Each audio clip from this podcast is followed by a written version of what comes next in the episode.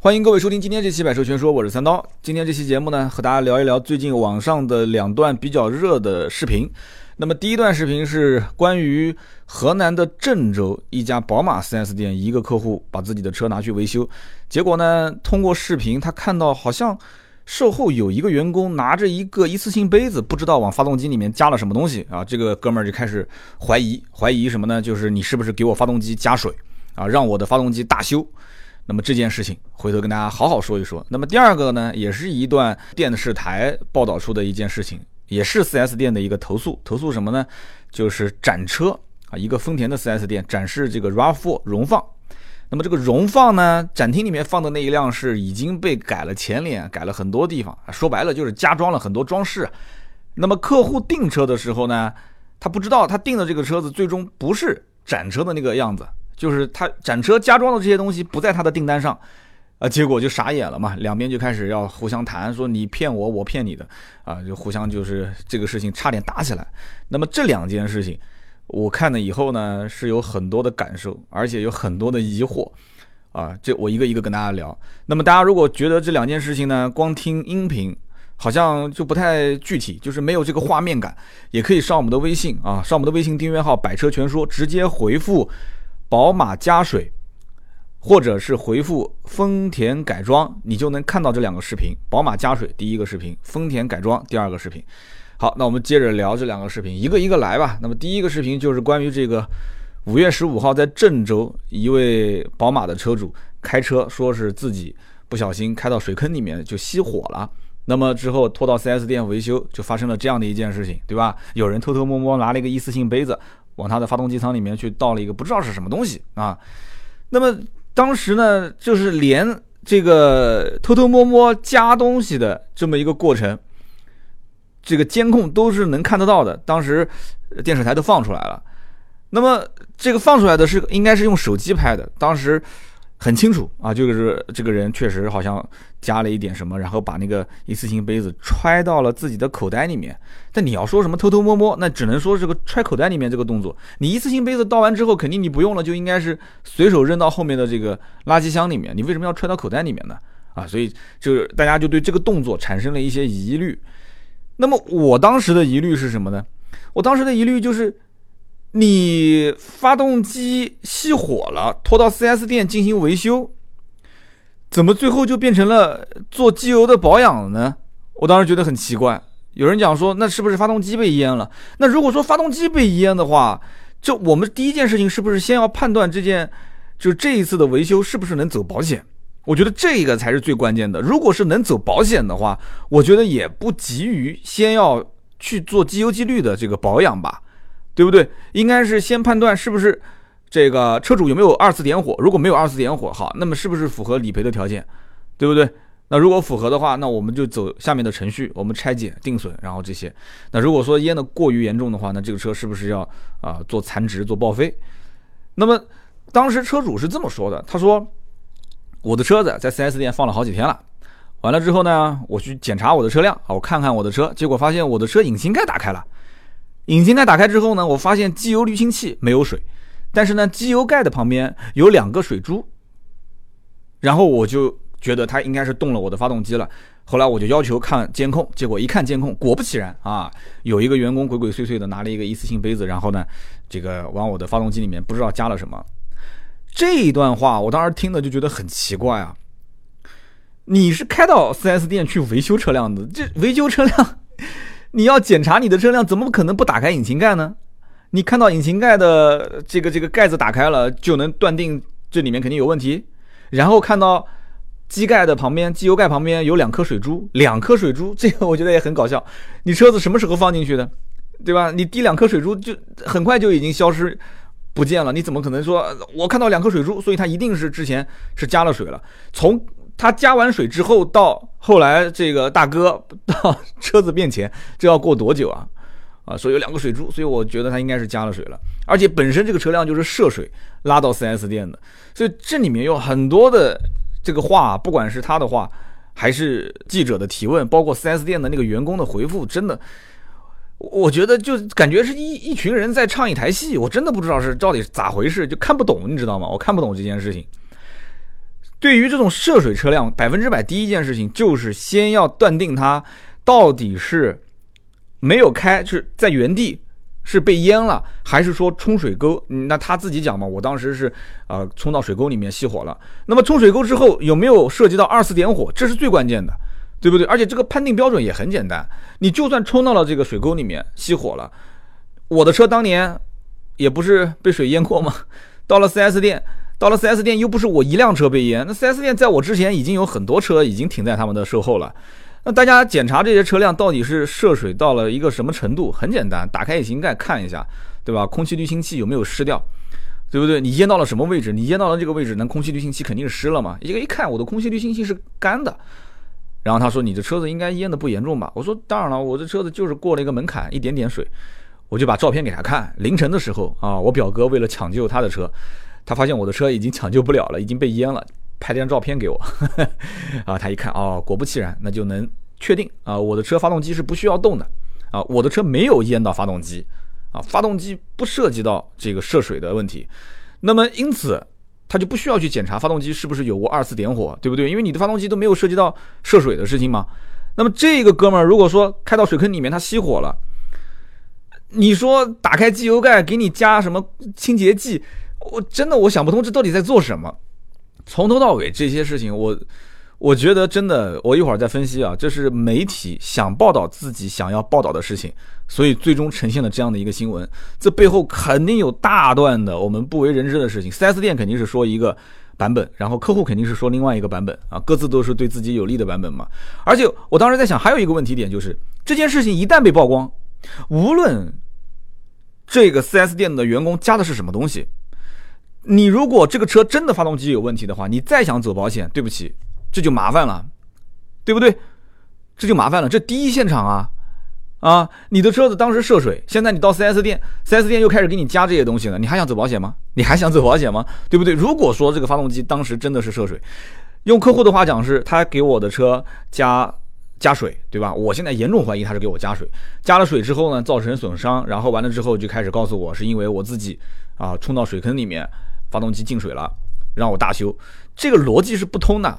发动机进水了，让我大修，那我第一反应是能不能走保险？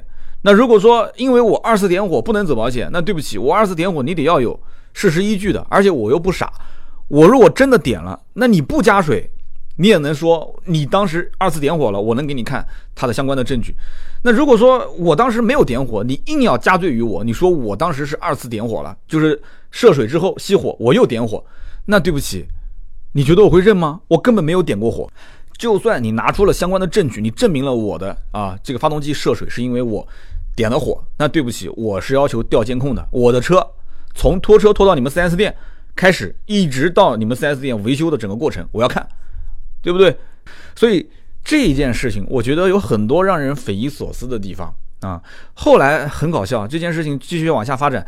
说又涉及到这个当时给他加不明液体的员工，给他发短信，就是给这个客户发短信，发什么短信呢？他说：“今天这个事呢都是我的错，当时我不是说给你放机油了吗？哎呀，我没跟您说，我当时加了一些清洁剂在里面。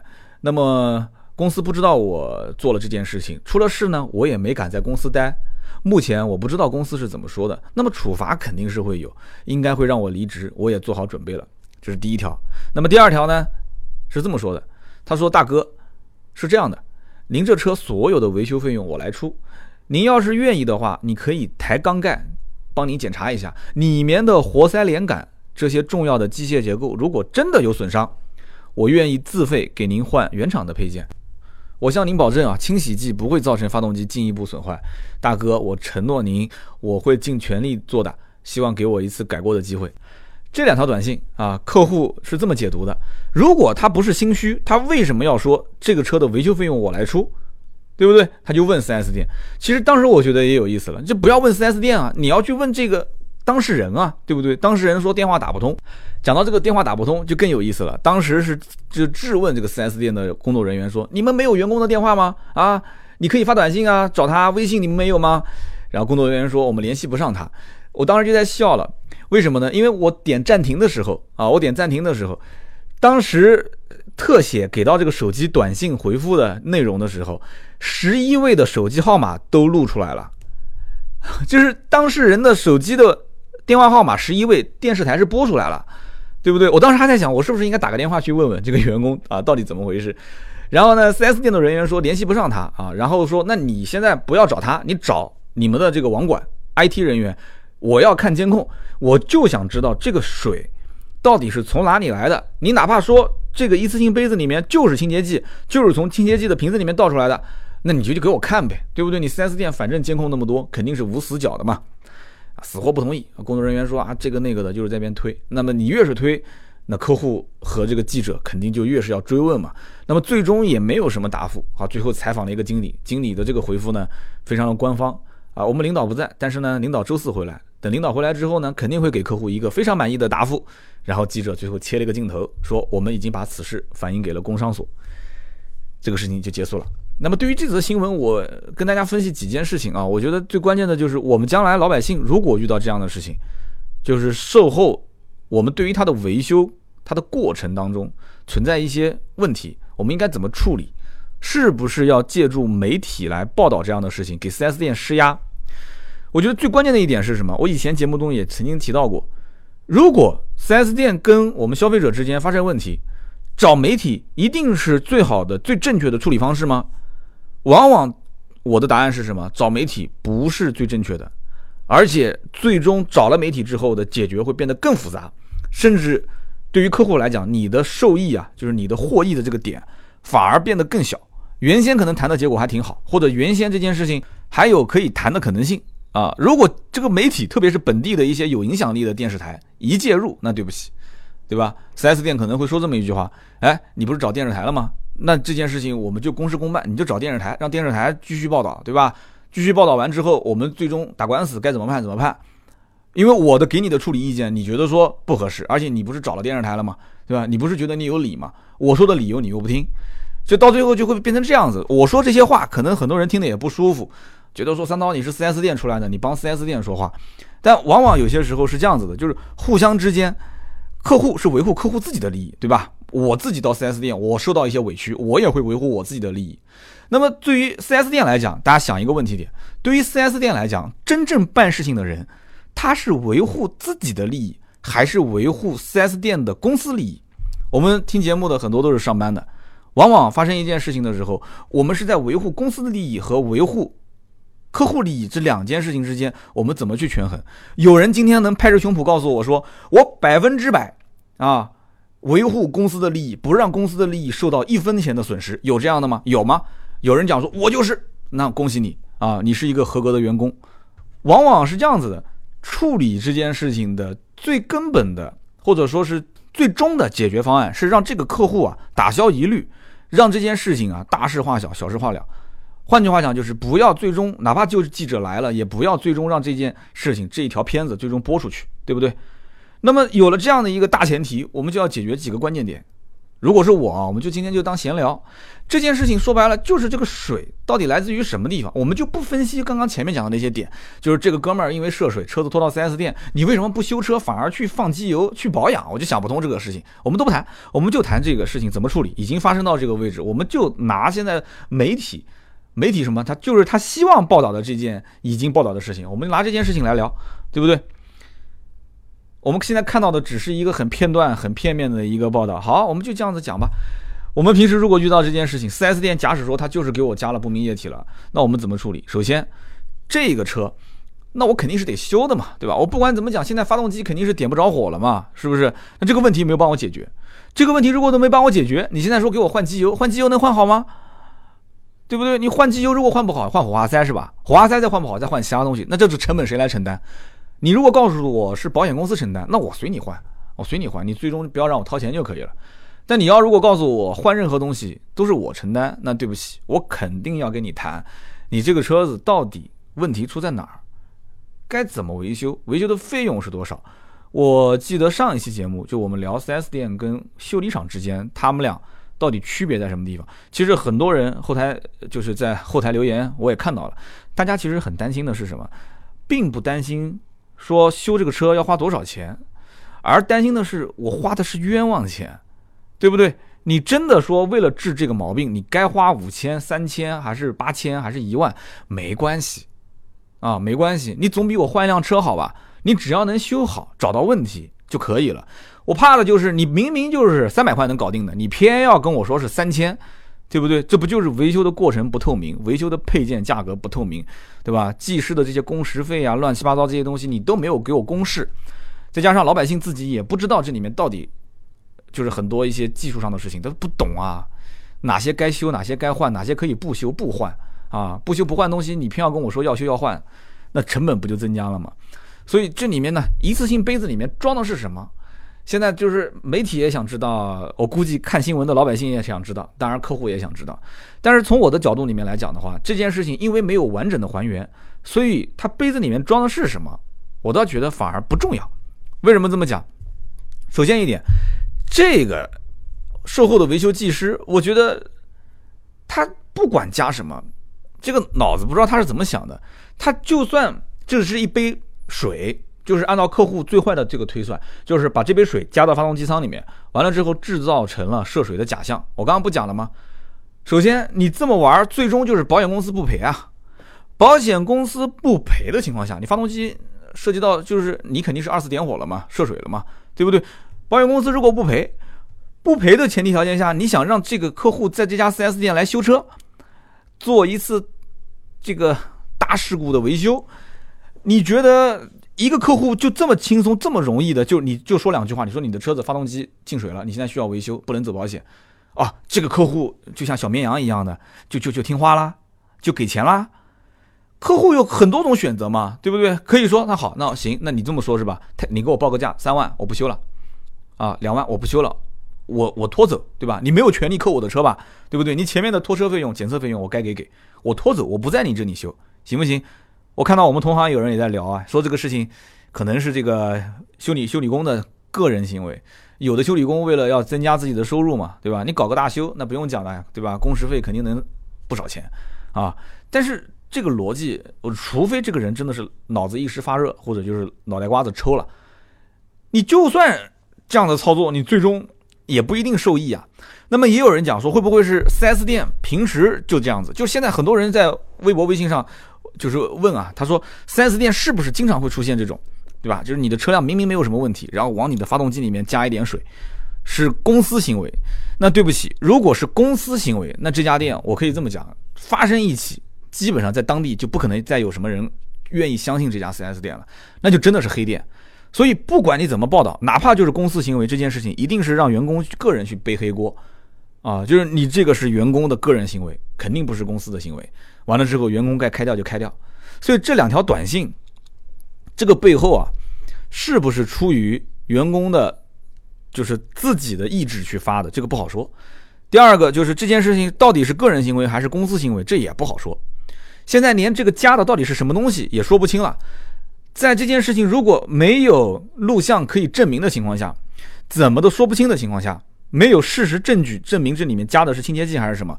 那有人要问了，这件事情到底应该怎么办？我觉得很简单。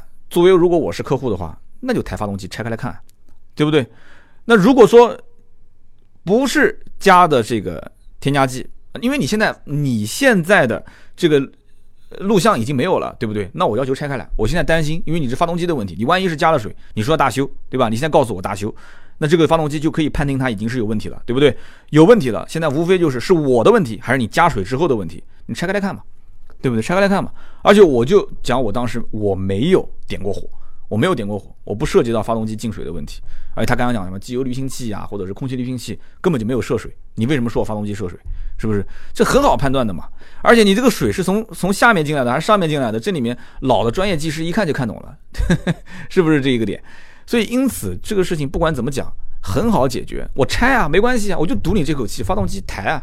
对不对？但是发动机拆开来之后，如果是你的问题，那对不起，我跟你谈的可不就是赔偿的问题了啊！我不跟你谈赔偿的问题了，我这是要跟你打官司的，对不对？你这个事情就很严重的，我甚至让你赔台新车给我，都可以跟你谈啊！要不然的话，我肯定给你这个事情搞大。但是现在就是找不到证据，对吧？找不到证据，而且这件事情因为没有从头到尾完完整整的还原。换句话讲，如果这个客户之前涉及到涉水之后二次点火，那现在他如果再给里面加点水，那这个真的是说不清了。如果说这个客户一开始就不能走保险，他因为涉及到保险不理赔，那么跟 4S 店之间也没谈妥啊，到底怎么个修法？结果找到了这样的一个视频，然后跟 4S 店说：“哎，你这个你看你自己往我这里面加了不明液体了，对吧？我就严重怀疑你是给我加水了，你是让我发动机大修，本来不应该大修的。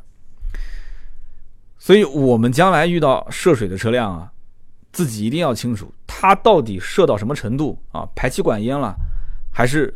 我们的这个门槛就是车内饰里面地毯淹了，还是说整个的我刚刚前面说到了，就是已经淹没了这个整个的发动机啊，射到发动机了，然后还是说整个连整个车仪表台甚至车顶都给淹了，那这种就不用说了嘛。我曾经节目里面也聊过嘛，到了不同的级别啊，它都会给你不同的维修方案和赔付标准。到了一定级别之后，那就直接做这个残值处理嘛，就是直接给你报废收车。那么这件事情，我觉得跟大家也聊了有二十多分钟了，我相信很多人应该也听出来了。呃，找媒体到最后是把这件事情放大。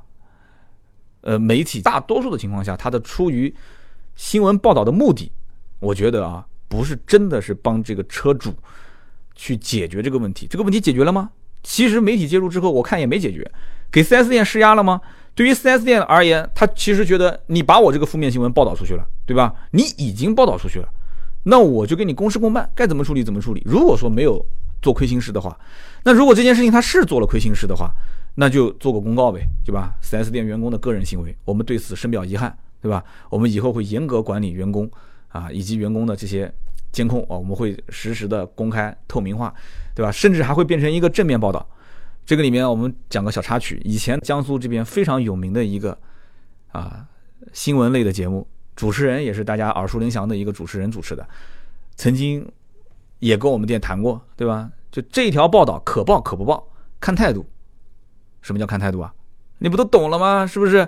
那么最后找相关的关系啊，找到相关关系之后，把这个事情就给压下来了。那么也有媒体最终报道出来了，当时我原来我原来不在奥迪嘛，有一些这个事情，其实这件事情。有两种可能性，第一个呢，就是本来无足轻重，你报就报，对我也没什么太多的负面影响；还有一种呢是报之前，其实媒体跟这个被曝光的这一方啊都谈好了，就是前面先给你报个负面，然后后面再把你的非常完美的啊尊重客户、优待客户，然后呢就是各种这个客户啊我很满意，对他处理的方案我很满意啊，解决的过程还不错，挺好的啊，就是出两个报道，先是做一个。很博人眼球的报道做一个负面，然后紧跟着再追一个报道，把这个结果报道出来。但是现在有个问题是什么呢？现在这种玩法我估计可能也难了。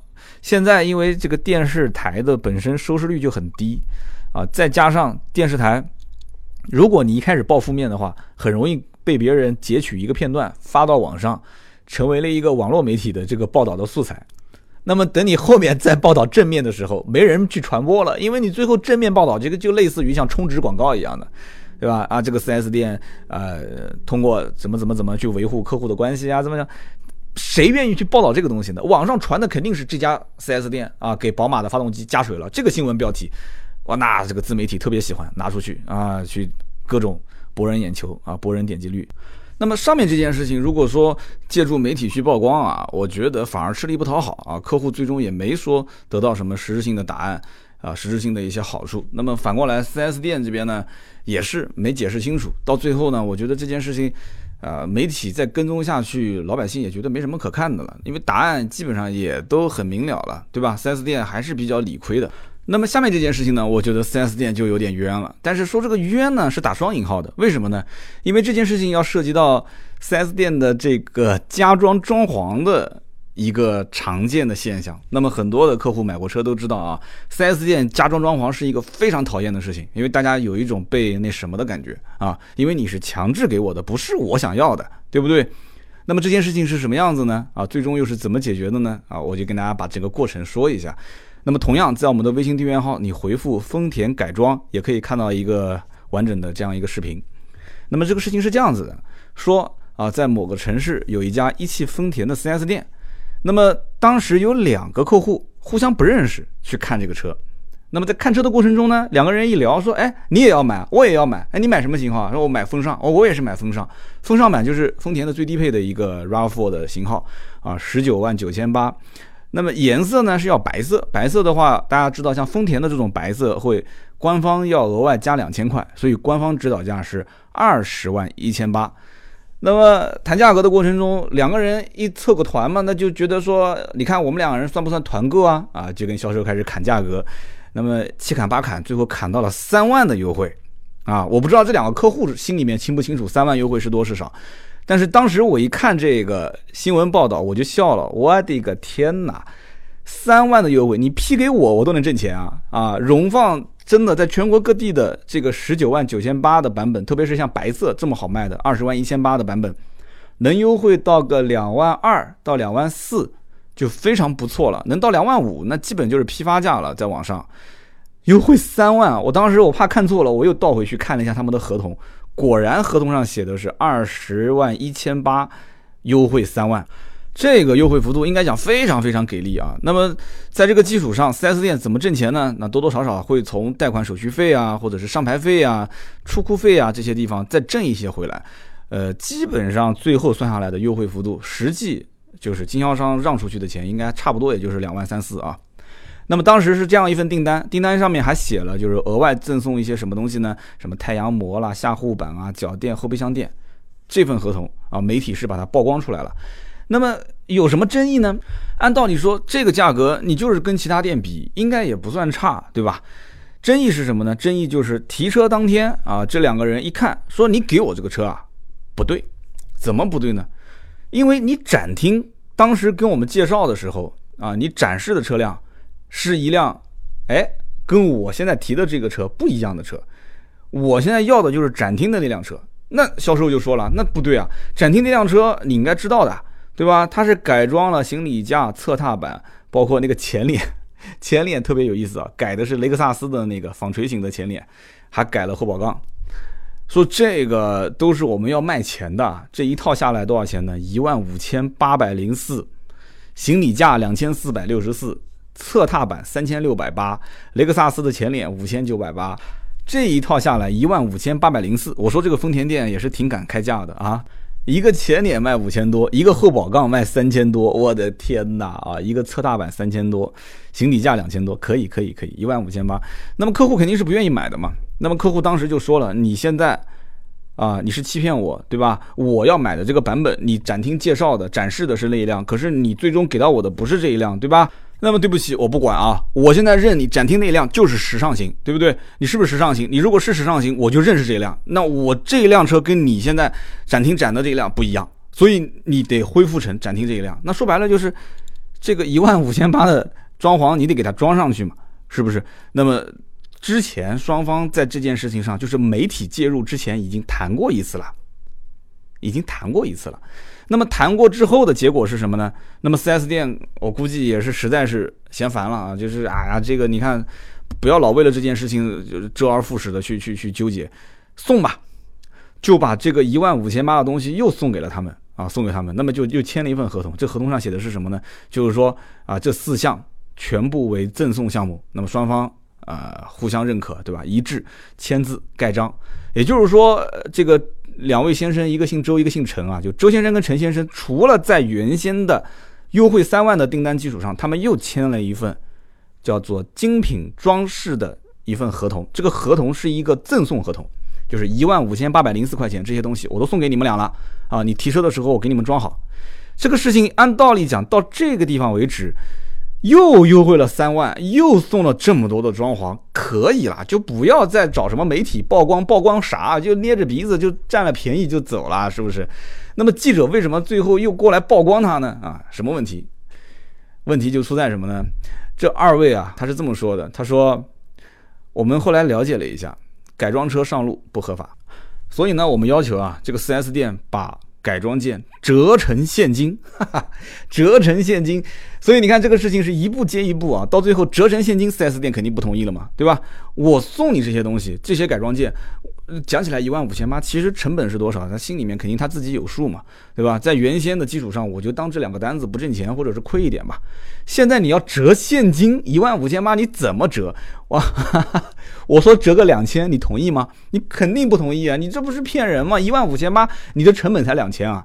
那你说对半折，我跟你这么讲，对半折也没有 4S 店会愿意的，一万五千八给你折成七千多，怎么可能呢？不可能的事情。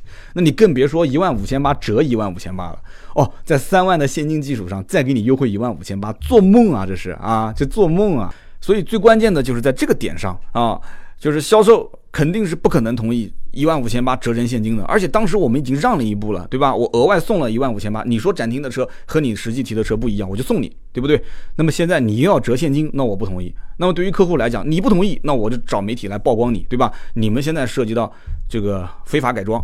而且我现在已经拿到一份你当时赠送给我的非法改装的合同，我现在要求折现金，我的这个要求是非常合理的。那么记者就介入进来了，还是那句话，记者介入进来这件事情就解决了吗？解决了吗？在现场如果真的是解决的话，那就不会出现那一幕了。出现哪一幕啊？销售说你不要骂人，客户当时一拍桌子就站起来了，说我不但要骂你，我还要打你。哎，那个销售员也挺厉害的，销售员。也立马站起来了，而且脸上面带微笑啊，一点都不怂。说你打，你打我，你就是违法，你动手试试。爷们儿啊，纯爷们儿，小伙子长得还挺帅啊。我强烈建议大家看看这个视频，我觉得挺好的。哈哈。那么这件事情，我觉得从根本上来讲啊，客户也可以说一开始是不清楚的。我们也从善意的角度去分析，就是客户呢，啊不懂车，不了解车，对吧？然后呢，在 4S 店两个人一凑合啊，进行了一个小规模的团购。啊，不是团战啊，是团购。那么团购完之后拿了一个三万块钱的优惠啊，可能觉得说，哎，好像这三万块钱的优惠呢，呃，也就那么回事吧，还没觉得占到便宜了啊。如果真是占到便宜了，一般说话这种语气各方面，相对来讲，我觉得啊，一个占了便宜的人，他一般讲话各方面还会是相对客气一点。那么紧跟着后来那个一万五千八的装潢。又把 4S 店给套进来，说：“哎，我不知道你当时是怎么跟我介绍的，反正我就认为我这个价格优惠三万就是展厅这辆车啊。”最后又把这个一万五千八装潢给套进来了。哎，那这个情况下，最终又想折成现金，就等于是连环三部曲。如果说客户什么都不知道，什么都不清楚，而且完全是按照这个逻辑，他觉得是对的，所以你看。客户认为是对的，4S 店认为是不对的，双方之间产生争执，最后记者过来调解完了吗？也没调解出什么结果嘛。最终是反映给了工商监督管理局，然后监督管理局的回复特别有意思啊。首先呢，啊告知记者改装肯定是违法的，然后呢说我们会进行劝告。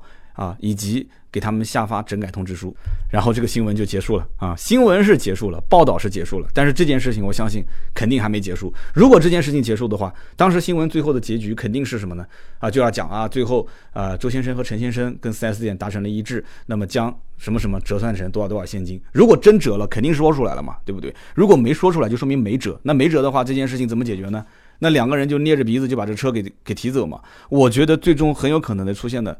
情况是什么？就是退订单啊，就是这个这车子你也别吵也别闹了，我把它退掉吧。但这两个客户一定不会愿意退订单，为什么？这个价格三万的现金优惠，再加上一万五千八的装潢赠送，你甭管这个装潢赠送是是什么合法不合法改装，4S 店不会讲得很清楚了吗？你先去上牌，上完牌之后我再给你装上。我们以前在卖这些外观件改装的时候也是这样嘛，就是你先去上完牌啊，然后呢，我再把外观件给你装上啊，装上之后呢，再把这个原厂的这些配件你带回去。那么你这个车辆年检什么没什么问题，但是你要下次二手车过户，这个时候你就需要恢复成原样，没关系，你可以开到 4S 店来，我们再帮你恢复，也不是很复杂啊。这个里面其实说白了就是 4S 店当它的利润。呃，怎么讲呢？开始下滑或者怎样，想方设法去赚钱。以前的这个终身，大家知道终身集团吗？有很多品牌。终身集团当时收购了百分之七十入股，也不能算收购了，百分之七十入股了一个叫卡尔森的，就奔驰的一个改装品牌，然后就开始在全国去推行这个卡尔森的改装，对吧？整个的包围啊这些，哎，最后很多地方都出问题啦。为什么呢？当地的。政府对于这个改装车辆严打，特别像南京啊，南京就是改装车严打嘛。那你推这个卡尔森的这一套，又是改轮毂，又是改排气，对不对？你车管所能不能搞得定呢？车管所就算搞定了以后，这个车子还涉及到很多后遗症。你比方说出了事故之后撞了，有些人他保险他赔不了，那怎么办？对不对？因为你这个像排气两排气改成四排气，撞完之后变形了，你要重新修整啊，或者是更换啊，包括那个前面的中网一碰就坏了。对吧？原厂中网给你换，你说不对啊，我原来买的不是原厂中网，你这个东西是当时你给我改的啊，对吧？而且前保杠后保杠碰碰擦擦的这些，你要如果再去去修复啊或者怎样，没有那么完美，我说要换个新的，那对不起，那你就不是原厂保杠的钱。所以这里面都涉及到很多问题，所以 4S 店呢，他一边是想赚钱，一边呢，他也不想惹那么多麻烦，所以很多的 4S 店涉及到这种外观件的改装，可以这么说，真的是越来越少的，特别是前保杠、后保杠和中网。虽然说这个东西呢卖起来很爽啊，赚起钱来也很爽，但是遇到的这些后遗症也特别多啊，不如卖卖什么侧面的踏板。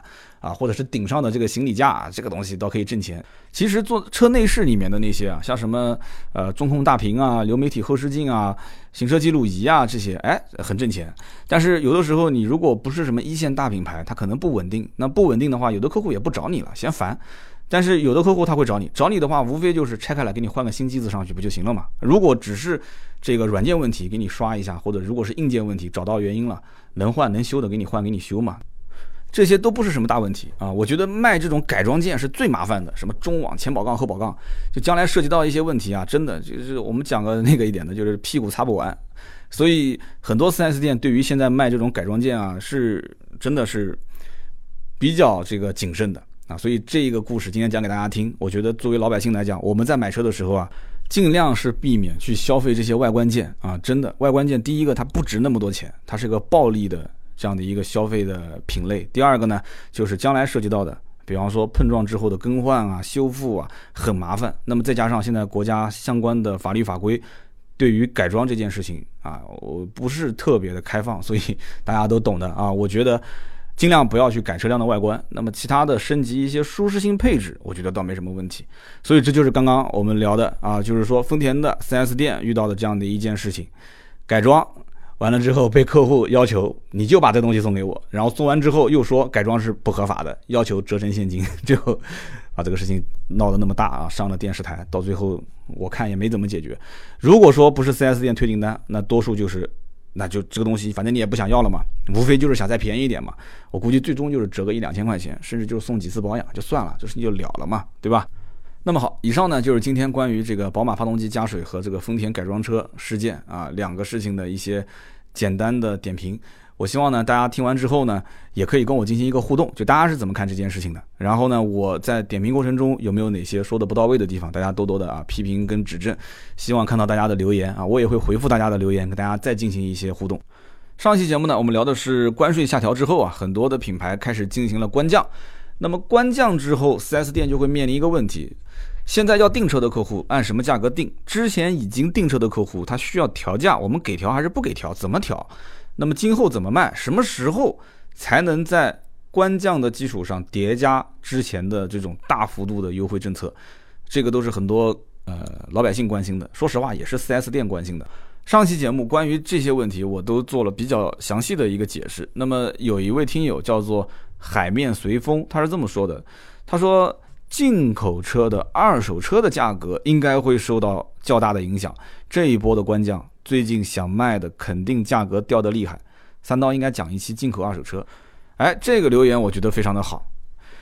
进口的二手车现在你说对了一半，不仅仅是想卖的人，现在卖的价格是抬不上去。啊，因为它有官降的这个基础，再去折合经销商的优惠，二手车贩子，比方说我，我要去收购一辆你的进口的二手车啊，不管是是雷克萨斯啊、林肯啊，还是你们家的奥迪、宝马、奔驰，我肯定是先用现在的官降的价格去压你。我说你的车啊，现在都官降六万块钱了，然后再用经销商的优惠来压你，怎么压呢？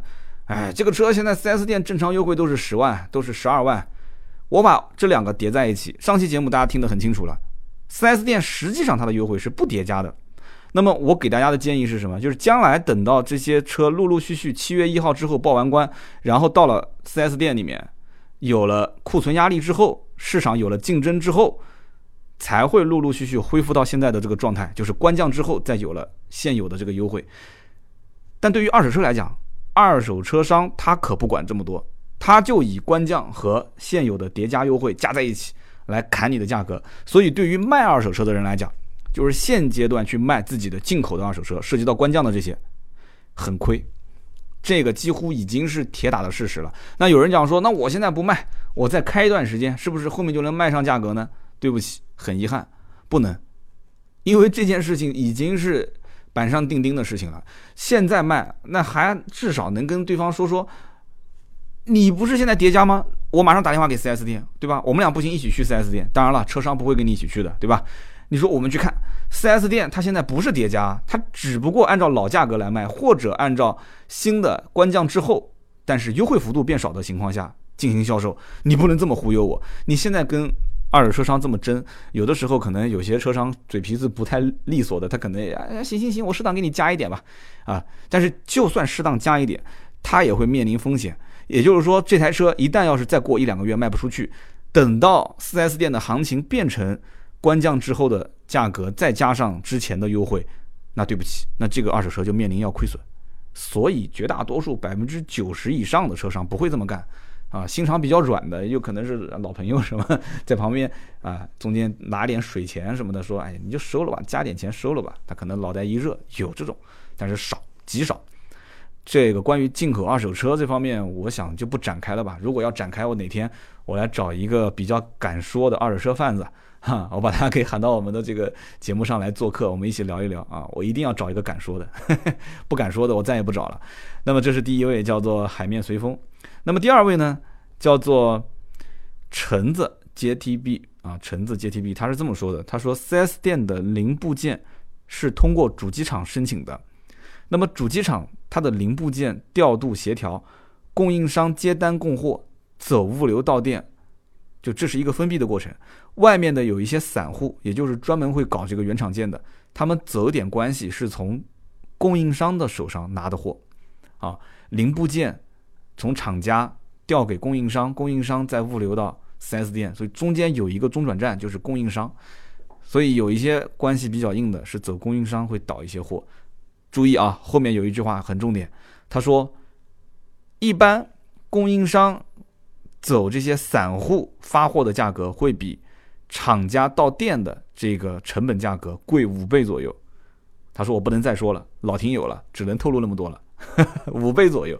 我上期节目说的，大家应该也听到了吧？我说如果是这些社会的一些修理厂，哪怕就是什么奔驰、宝马、奥迪，或者是大众，或者法系车专修、日系车专修，就是这些店。就是这些店的老板有特殊渠道，也就是从什么供应商地方去找一些原厂件。说实话，他一方面也不愿意用原厂件，因为他拿原厂件的价格肯定不会比 4S 店有优势。二一个，他一定会跟客户讲，我们用第三方用同质件啊，给你做保养啊、维修啊，啊，没有什么影响，没有什么影响，都一样，都一样用，肯定是都是这么说的嘛。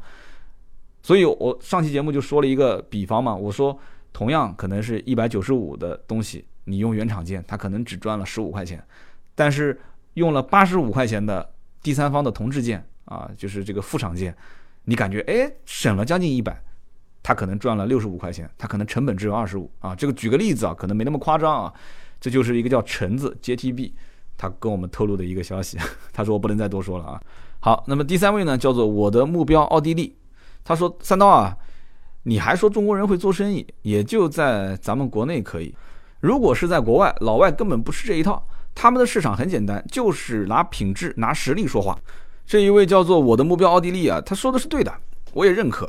不过，你觉得中国老百姓难道就不是也那么简单，拿品质、拿实力说话吗？在汽车消费这个领域，其他我们不谈啊，我们就说汽车消费这个领域，我觉得全球人民都一样，对不对？你说奔驰是个豪车，全世界人民都认，都认啊。你说宝马是个豪车，是不是都认？也都认啊。有的时候，我们虽然我不怎么接触老外，但是我也有很多做生意的一些朋友，他们去接待客户的时候，哎，你开一个奔驰过去，人家对方会觉得说你很重视他。你要开一个什么二手的普桑到机场去接他，你说不就是一车嘛，不就是一个交通工具嘛，对不对？你何何必那么讲究？老外肯定不讲究这些东西，真的是这样子吗？你真开一个普桑？啊，而且还没怎么洗干净的普桑，你开过去，你接个老外回来，你看看这个单子能不能成？你看他脸色好不好看啊？最关键的就是，如果同样一批老外啊，两个人，你一个是开普桑接的，一个是开奔驰接的，你看一看对方是怎么怎么看你的，都是人，都是人，只不过在不同的文化背景下，有的装的深一点，有的装的浅一点，就这么简单。所以说，对于产品的品质和实力这种东西，那什么时候都要讲究的，对不对？这一次我不说的也很清楚了吗？零部件关税的下调，那么在中国本身制造业就非常发达，这个大背景、大环境下，我们能够把原先的一些零部件的品质提升啊，一个是提升我们自己生产的品质。另外一个就是有一些技术我们实在是掌握不了，但是因为进口的这个关税不是低了吗？啊，零部件关税低了，我们从国外引进，我买你的，对不对？我买你的，我成本也不高，这样的话是不是把整车的产品品质也提升上去了？中国的自主品牌在很多的一些发达国家看不到，对吧？都是卖到一些相对来讲啊不是很发达的这种，就是所谓的注重性价比、不太讲究品牌的这一些地方、这一些地区。那么以后肯定不仅仅局限于这样嘛，肯定是要往那些，也就是所谓的一二线国家，对吧？我不知道这个词是不是新鲜词啊，因为都是说一二线城市，没听说一二线国家啊。我们往一二线国家去进军这个市场，那么这个时候你带来的产品很有可能就不能是那种中低端的，你需要往高端上去攀。你现在在国内自主品牌还没有攀到高端，你可能连十五万到二十万的区间你都没有多少自主品牌说敢去做。二十万往上那就更没有了，你上面没有一些自主的豪华品牌去承载，你怎么去打国际的这些啊一些这种消费能力比较强的啊比较发达的国家的这些人群呢？所以说，你要讲说中国人不会做生意，那这一点我是不承认的。但是你说产品的品质跟实力，嗯，这要看具体在什么层面。就像有人要买。将近一万块钱的苹果十代的手机，有的人可能觉得就那么两三千块钱的小米啊、华为啊手机用的就挺好，是不是？那么还有一些人讲究情怀啊，说买个锤子手机，嘿嘿，他也觉得用的挺不错的，是吧？哪怕就是摄像头进点灰，或者是按键按按按有点按的不灵了，他也能接受。为什么呢？就是情怀嘛，对不对？情怀无价啊。所以呢，这个不同的人有不同的消费习惯，但是中国的这种汽车产品。我们就聊车，从这一个角度上来讲的话，将来一定是通过这一轮降完关税之后，再紧跟着现在的新能源的发展，几方面的因素促成，肯定百分之百是要走向全世界的，而且要走向这些发达国家。品牌的提升没有那么容易啊，真的不是说一年两年，甚至十年二十年就能做到的。但是呢，这个新能源可就不一定了。所以新能源的话题，今年我们会密切关注啊，经常会聊一聊。好，那么以上呢就是今天节目的所有的内容。节目最后跟大家说一个小小的通知，我们的微信订阅号的右下角呢是一个叫做实用工具的菜单。那么现在我把名字改掉了，改成了粉丝服务啊。为什么改成粉丝服务？点进去就知道了。点进去之后多了一个子菜单，叫做活动报名。活动报名是什么意思呢？很简单，就是我们全国各地的三刀的好朋友们啊，我们就简称叫刀客吧，哈哈，就是刀客们可以把自己的姓名、电话、城市。呃，以及职业留在这个小程序里面，这个小程序里面的信息只有我能看到啊，只有小程序的发起人、管理员我可以看到这个信息。那么现在已经有七百多号人在上面登记了，也就是才报名了一个星期不到吧。那么这个里面，我希望大家登记这个有什么好处呢？也就是说，我经常会参加一些各个城市的活动。那么我每当到了一个城市之后呢？我总想说，哎，这个地方有没有我的听友？我能不能跟他们联系联系，一起出来喝喝茶？我听听大家的一些对于我节目的一些意见啊啊，大家一起聊聊车啊，都挺好的，对吧？三刀虽然说这个金牛座比较那个节俭，但是请大家喝点茶，吃个夜宵，撸个串儿，这点钱我还是有的。而且我相信，到了很多听友老家，对吧？东道主的城市，那么最后谁结账，这个事情还不一定能说得清，你说是不是？哎呀，这个我把这个心里话都说出来了。所以说，这个登记一下，完了之后呢，我到很多城市，因为我经常出差嘛，我真的有可能会多待个半天，或者是多待个一天，甚至于我可能我活动也就是中途就跑了，我也不参加了，我就跟你们出来玩，出来嗨，对不对？我们一起聊聊天。但关键问题是。很多活动它就是临时几天通知的，所以我找不到你们，我不知道你们在哪个城市，在什么地方，所以先提前登记一下。等哪一天我真的要是参加活动去什么地方了，盾牌好及时的通知各位，给大家发个短信啊。那正常有时间就来呗，没时间我们也不强制，对不对？但是你要来的话，你回复一下，这样的话我们就知道了啊。这次大概来三个、四个、五个听友，那么我们就很清楚，可以大家在一起聊聊天，挺好，是不是？那么报名的方式记得啊，微信订阅号搜索“百车全说”，微信订阅号搜索“百车全说”。如果你实在不会搜，你就直接加盾牌的微信吧，四六四幺五二五四。四六四幺五二五四，加他之后，你跟他说，他也会把小程序推给你的。那么好，以上就是我们节目所有的内容，感谢大家的收听和陪伴，我们下周三接着聊，拜拜。